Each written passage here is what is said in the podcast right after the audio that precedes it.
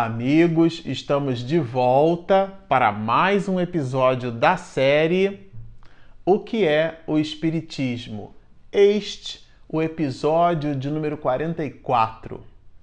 Bom, para você que está nos acompanhando no canal, hoje nós vamos trabalhar, estudar e conferir alguns aspectos no diálogo que Allan Kardec chamou nessa obra de médios interesseiros.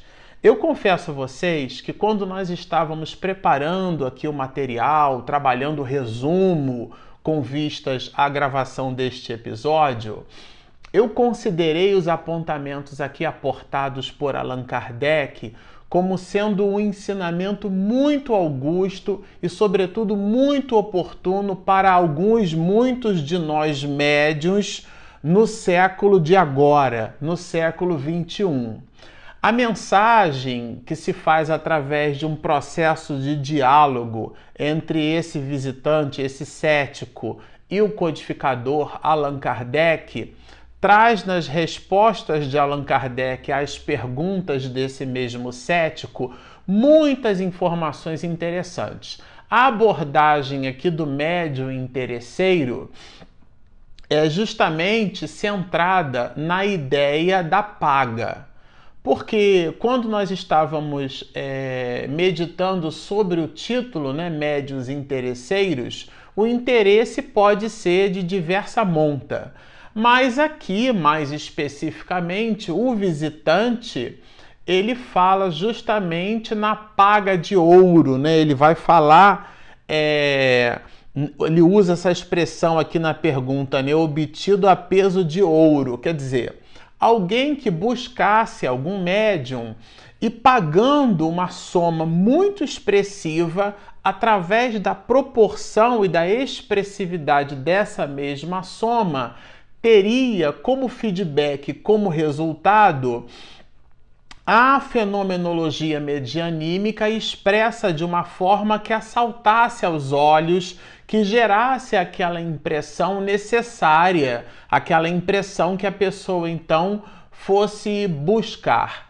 E uma primeira abordagem que Allan Kardec faz nesse sentido é justamente a ideia, refuta ele a ideia da curiosidade. Né? Ele inclusive cita que essa curiosidade nem estava na razão direta de suas próprias percepções dele, Allan Kardec, muito menos a dos espíritos superiores que assistiam aos processos é, medianímicos sérios. Ele, Allan Kardec, vai dizer: os espíritos, assim como eu, não gostam dos curiosos e vai trabalhar justamente a ideia, a visão e a noção do que diz respeito à cobiça. Cita aqui alguns espíritos como Fénelon, Pascal, Santo Agostinho, isso para citar alguns nomes de personagens, de personalidades que animaram homens de muita seriedade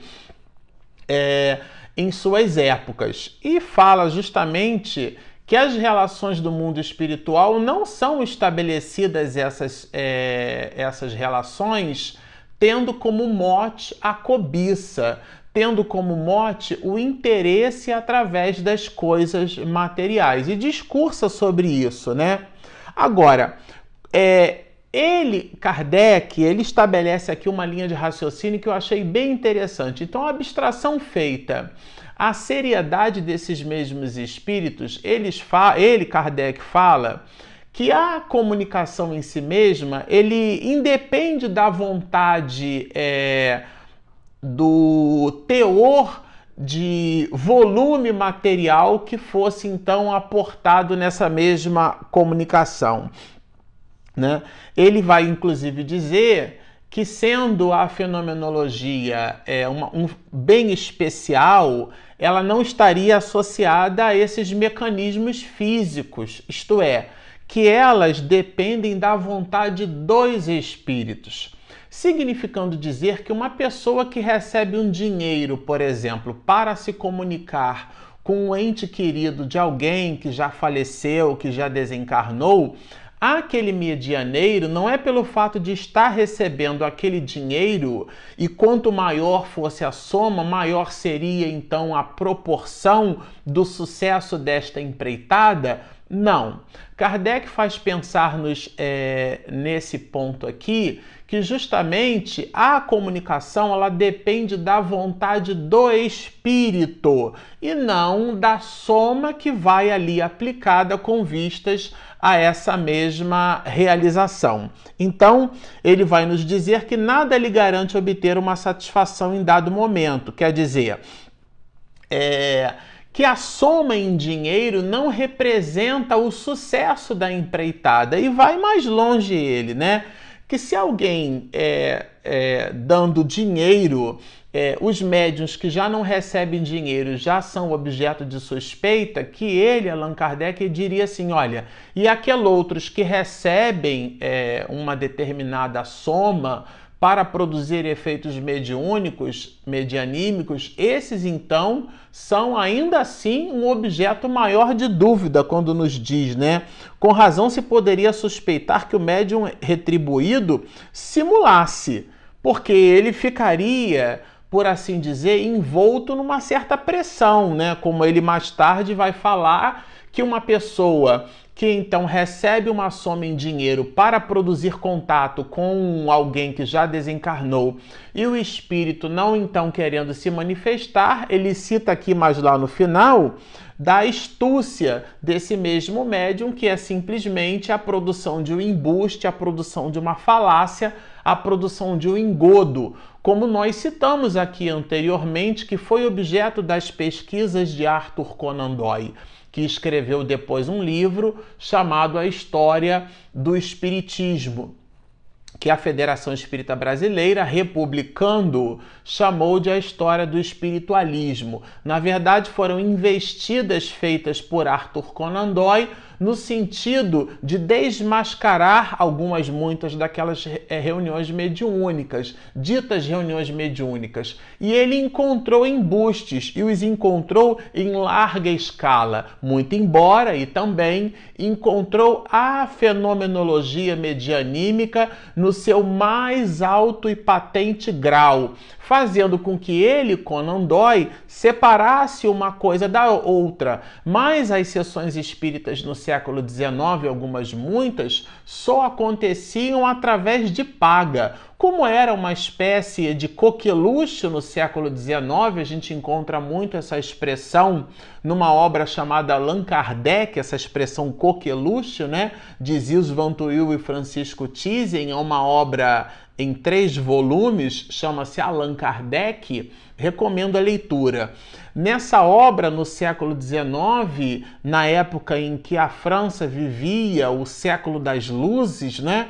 É, as mesas giravam, aquela fenomenologia acontecia e algumas, muitas sessões só ocorriam quando as pessoas efetivamente pagavam. E ele trabalha aqui as questões justamente dessa mediunidade paga, objeto do interesse de alguns muitos médiums. Ele vai falar justamente que os espíritos que gravitam em torno dessas iniciativas são espíritos de classe inferior. Em todos os casos, só se prestariam a isso espíritos de classe inferior pouco escrupulosos a respeito de meios, quer dizer, é um divertimento maldoso, porque visa o embuste, visa o engodo, visa, por exemplo, a aquisição de recursos é, financeiros, é, de moeda, é, através justamente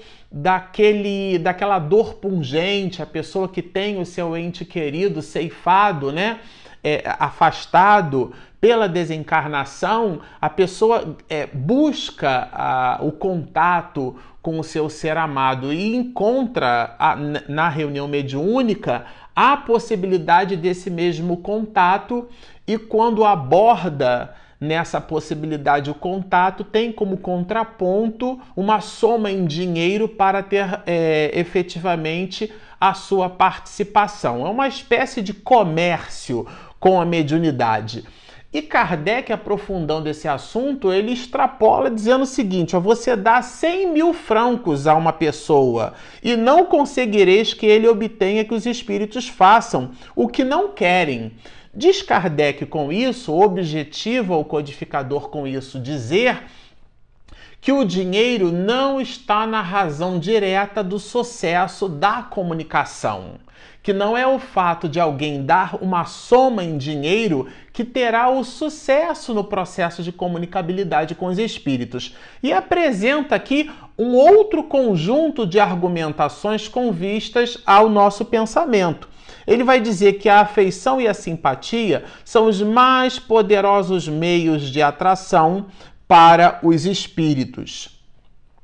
Isto é, vai nos dizer o codificador que o dinheiro não representa nada, absolutamente nada. Muito pelo contrário, pode até atrapalhar. Porque, mesmo existindo naquela pessoa a possibilidade ou a potência medianímica, isto é, a, a forma por sobre a qual ela poderia entrar em contato com os espíritos, seja pela capacidade da psicografia, seja ela intuitiva, direta, semi-intuitiva, mecânica, seja através da, do empréstimo dos seus recursos fonadores, que o livro dos médiuns chama de médium falante, no movimento espiritista a gente chama de médium psicofônico, não importa. Seja porque fosse a, a, a vertente ou a possibilidade, é, essa só se daria se o espírito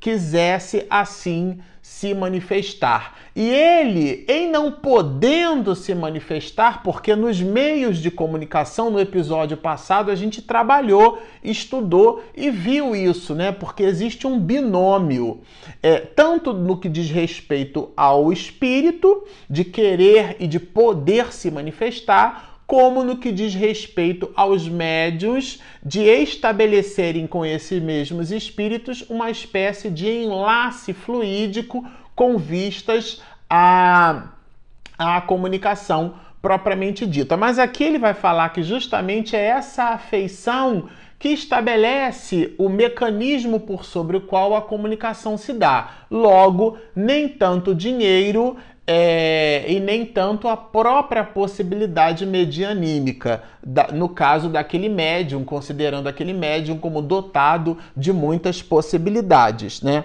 Agora, aqui o, esse visitante ele vai insistir no tema, mas não seria justo uma pessoa que está tão inclinado à causa? Eu adorei essa pergunta está tão voltado para o trabalho, não seria justo que, ela, que, que essa pessoa, que esse médium, recebesse uma espécie de recompensa, né? Ele vai nos dizer aqui, não é justo que aquele que emprega o seu tempo, né, a bem de uma causa, a bem da causa, que ele recebesse isso. E aí Allan Kardec faz algumas ponderações muito oportunas para o século de hoje. A primeira delas é a seguinte: será mesmo do interesse da causa? Porque todo aquele que despende o seu tempo e recebe, né, como feedback, essa, essa, essa espécie de retroalimentação, ela doa o seu tempo, mas recebe recursos, né? Não seria é, é, essa movimentação, uma movimentação de interesse pessoal e não do interesse de uma causa. E ele cita até mais, ele fala inclusive do padeiro. Não é o fato do padeiro fornecer pães para a sociedade que dá a ele o halo de humanidade, é simplesmente um trabalho. E com isso, Kardec estabelece uma linha de raciocínio dizendo que os médios verdadeiros, sérios e devotados, eles procuram recursos no trabalho ordinário. O que é que significa isso? Buscam o sustento como está lá na Bíblia, né? através do suor do próprio rosto. Isto é, separam completamente o que é o trabalho na seara medianímica do que é o trabalho profissional procuram recursos no trabalho ordinário e não abandonam suas profissões. Então, uma coisa é a pessoa que vive do sustento e do suor do próprio rosto.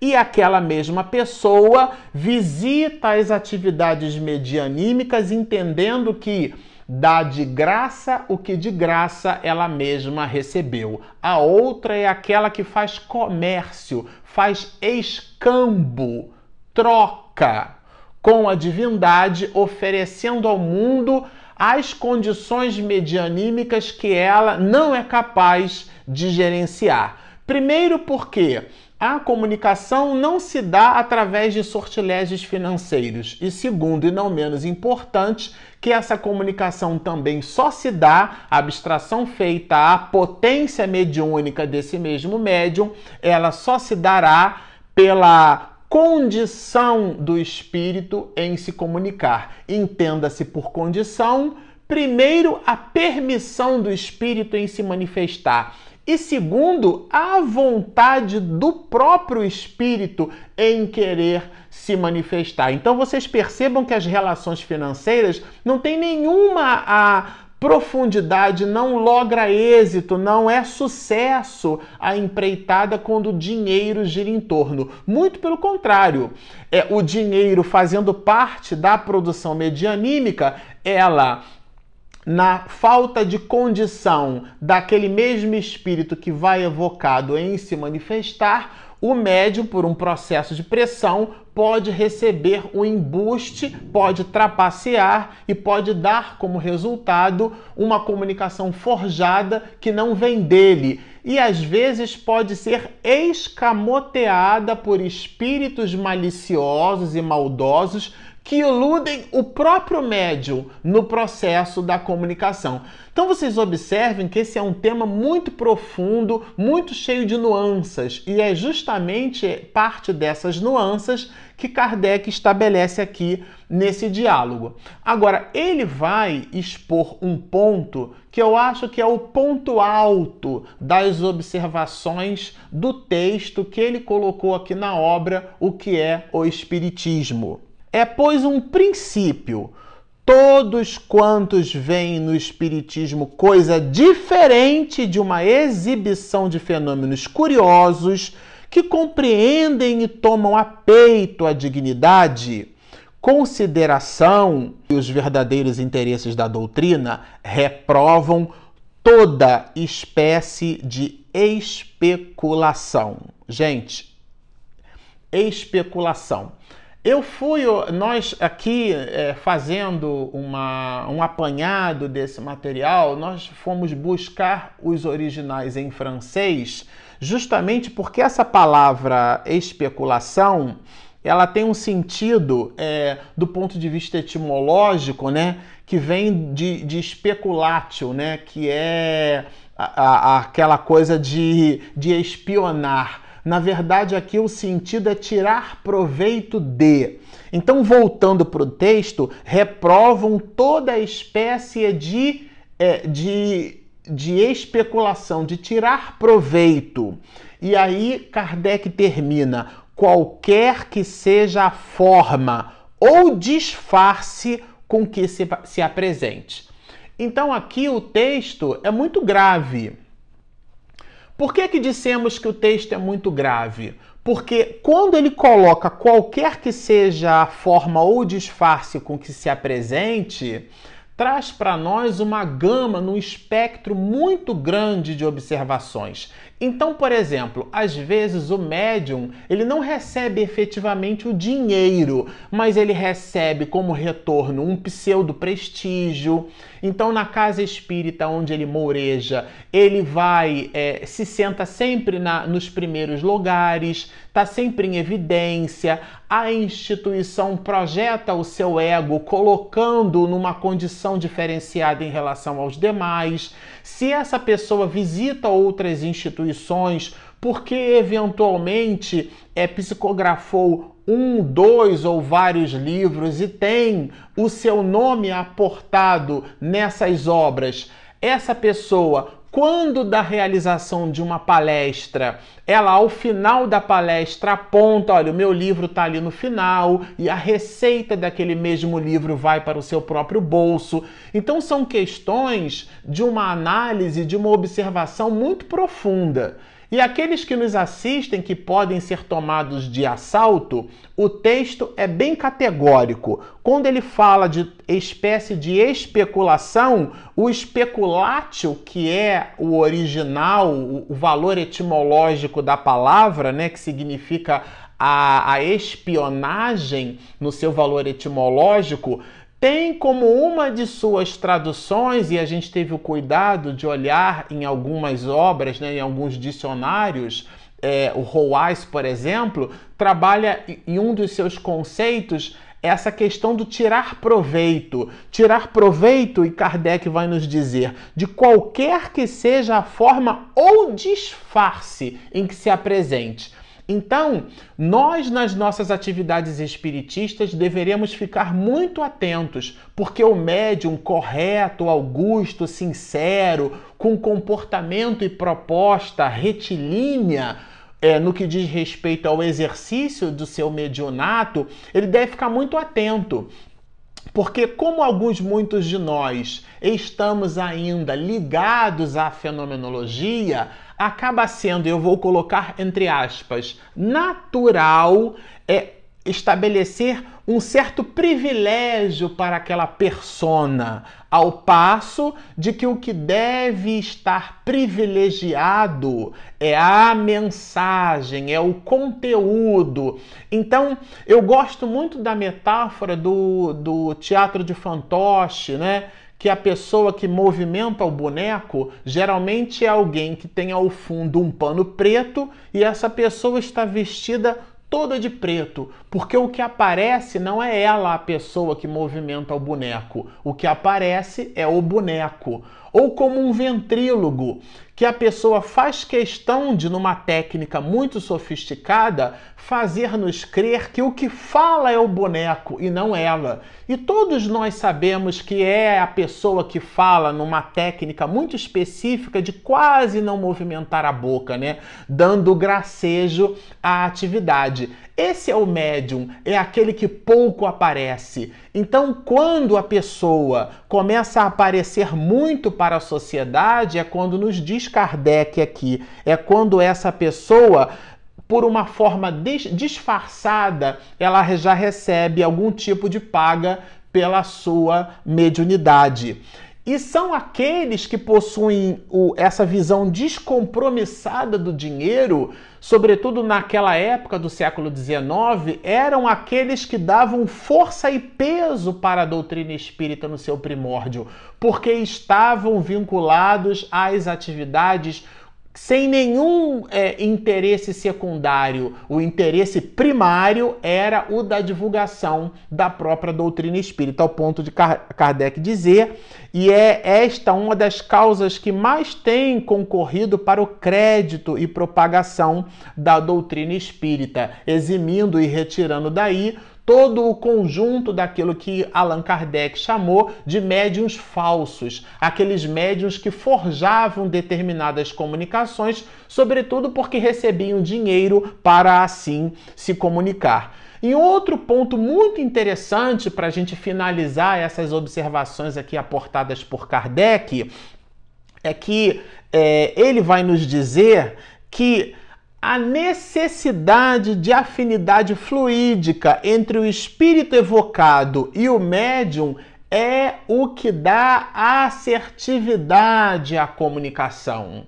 Logo, esse processo também não poderia ser sustentado através do dinheiro, né? Ele vai nos dizer assim: é necessário que ele, ele o médium, né, é, possua uma faculdade permanente universal porque vocês imaginam, chega uma pessoa buscando um parente, um amigo, chega aquela outra buscando a mulher que desencarnou, chega aquele outro buscando o filho, é, que, que por um motivo qualquer desencarnou numa situação. Quer dizer, a multiplicidade das evocações trariam para esse médium uma condição enorme. Nós conhecemos um médium com esse tipo de multiplicidade de comunicação. Foi Chico Xavier que não aceitou um centavo de paga qualquer, Muito pelo contrário, no seu processo apostólico da mediunidade com Jesus, ele recusava qualquer tipo de oferta.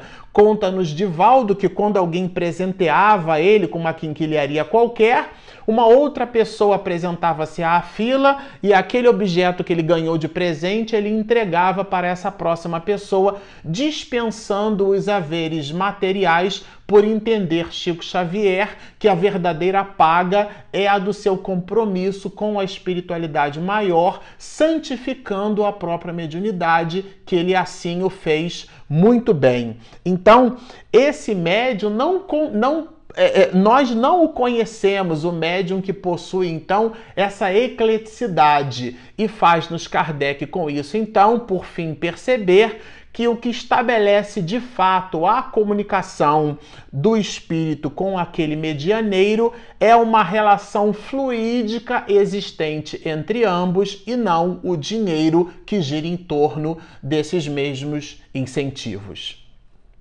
Bom, como vocês percebem, o tema é muito vasto, muito cheio de nuances. Nós ficamos por aqui desejando vê-lo no nosso próximo episódio, onde nós vamos estudar médios e feiticeiros. Fique conosco, sigam-nos e muita paz.